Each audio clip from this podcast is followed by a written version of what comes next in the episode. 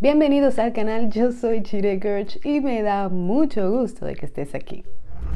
Padre bueno, te damos gracias por este momento, te damos gracias por tu amor, por tu bondad. Te damos gracias Señor porque tú tienes control de nuestras vidas, nos amas, nos cuidas.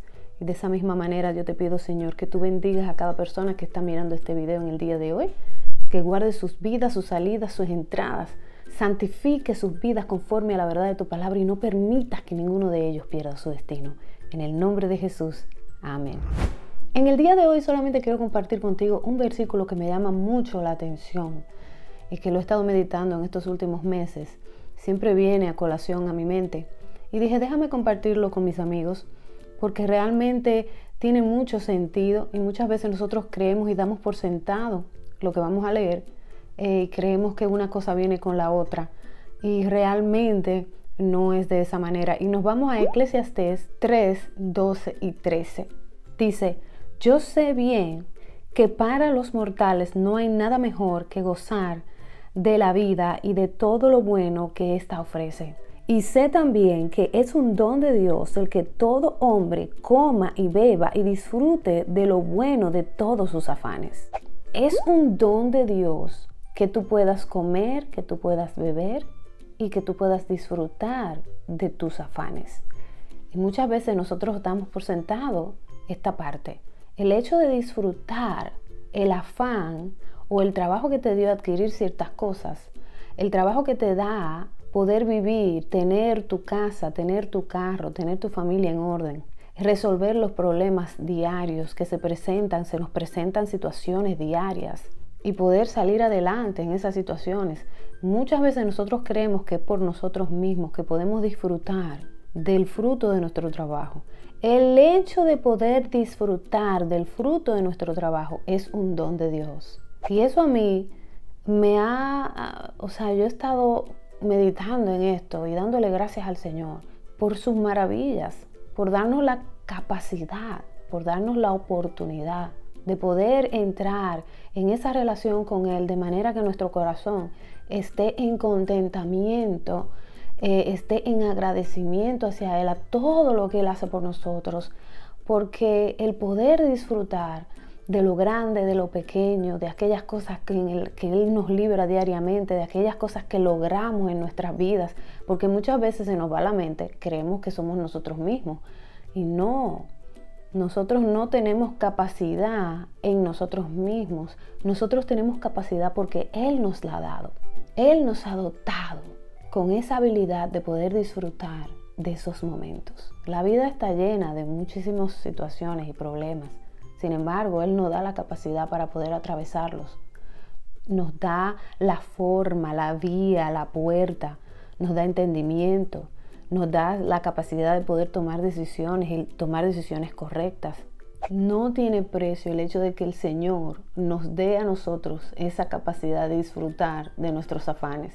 Son dos cosas diferentes, porque tú puedes tener afán y no disfrutar de tu afán. Tú puedes tener una empresa, tener una iglesia, tener una institución, lo que sea que esté en tus manos y tú estar lleno de ansiedad estar lleno de, cansancio, de, desasosiego, de tristeza, porque el estrés te está atropellando. Entonces ahí, ahí hay algo que no concuerda. Tú estás haciendo el afán que te ha tocado en tu vida, sin embargo no lo estás disfrutando. Entonces pídele al Señor, ayúdame a disfrutar de los afanes que me han tocado en la tierra. Y déjame ver aquellas cosas de las cuales tengo que arrepentirme, tengo que alinearme, tengo que, enderezarlas de manera que yo pueda estar alineado a tu voluntad. Porque mira, yo te voy a decir algo, muchas veces eh, nosotros nos ponemos de locos a hacer cosas que no están dentro de la voluntad de Dios, que no están dentro del diseño que Dios tiene para nosotros, que no consultamos antes de, meternos a esas cosas, ¿no? no consultemos al Señor y en medio de ya estamos en el medio, ¿no? Y ya tenemos que echarle para adelante y ahí estamos metidos en un lodo, metidos en un problema y no trae felicidad, lo único que trae es estrés y tristeza. Cuando nosotros estamos alineados a la voluntad de Dios en nuestras vidas, aunque vengan problemas, porque la vida siempre tiene retos, pero hay una confianza que te ayuda a aprender de lo que sea que estás atravesando. porque el Señor está contigo, está atravesando contigo. Aunque pases por el fuego, no te quemarás. Aunque pases por las aguas, no te ahogarás. ¿Pero por qué? Porque Él está pasando contigo. Pues si tú pasas solo, yo te, te aseguro que te vas a ahogar. Y si pasas solo, te aseguro que te vas a quemar. Entonces eso sucede muchas veces cuando nosotros tomamos decisiones a lo loco y no consultamos al Señor. Incluso, oye bien, no esperamos respuesta porque estamos tan desesperados, creemos que Dios nunca nos va a responder y ahí no esperamos que el Señor nos diga exactamente por qué camino seguir. Entonces después estamos en medio del agua, estamos en medio del fuego, no sabemos ni siquiera cómo salir de ahí. Si nos damos cuenta que estamos en medio de una situación donde no estamos disfrutando de nuestros afanes, tenemos que ir delante de Dios a ver qué es lo que es. Preguntarle a Él. Si acaso te das cuenta que tú necesitas arrepentirte porque tomaste decisión fuera de lo, de lo que debías hacer, entonces arrepiéntete, comienza por ahí. Y luego el Señor te va a ir mostrando ahora cómo vamos a salir de esto, cómo vamos a deshacernos de aquello. Y no creas que de la noche a la mañana, porque nosotros a veces nos metemos en líos tan profundos que hay que, tiene que ser por el, paso uno, paso dos, para poder salir de ahí. Pero te van a sacar por causa de que tu corazón se arrepintió. ¿Ok? Y tú pides esa ayuda al Señor. Y el Señor entonces te devuelve al camino correcto. Y en ese camino, aunque tengas retos, pero vuelvo y te repito, vas a pasar con el Señor, vas a atravesar con Él y Él entonces te va a dar gozo, te va a dar la capacidad de disfrutar aún los retos. Esa capacidad solamente la da Dios. La gente cree que viene de ellos. No, la da Dios. Mira lo que dice Proverbios 17.1. Es mejor un mendrugo de pan en paz que carne en abundancia en medio de peleas.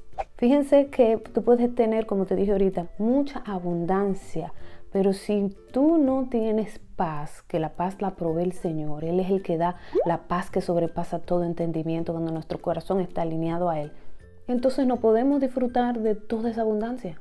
No la podemos disfrutar. Y esas son dos cosas diferentes y tenemos que verlas. Y en el día de hoy solamente quería compartir contigo estos pensamientos que me vienen a la mente, ¿no? Para que podamos disfrutar de su palabra y también llevarla a la práctica. Le pido en este día al Señor que te dé paz, que si te encuentras en estos momentos en una situación donde no estás disfrutando de tus afanes, que el Señor en el nombre de Jesús te dirija, te abra los ojos, te diga exactamente lo que tienes que hacer. Hasta aquí el video de hoy, espero que te sea de mucha bendición como lo ha sido para mí. Recuerda darnos tu like, recuerda darle share a esta palabra porque yo sé que allá afuera hay alguien que necesita escucharla.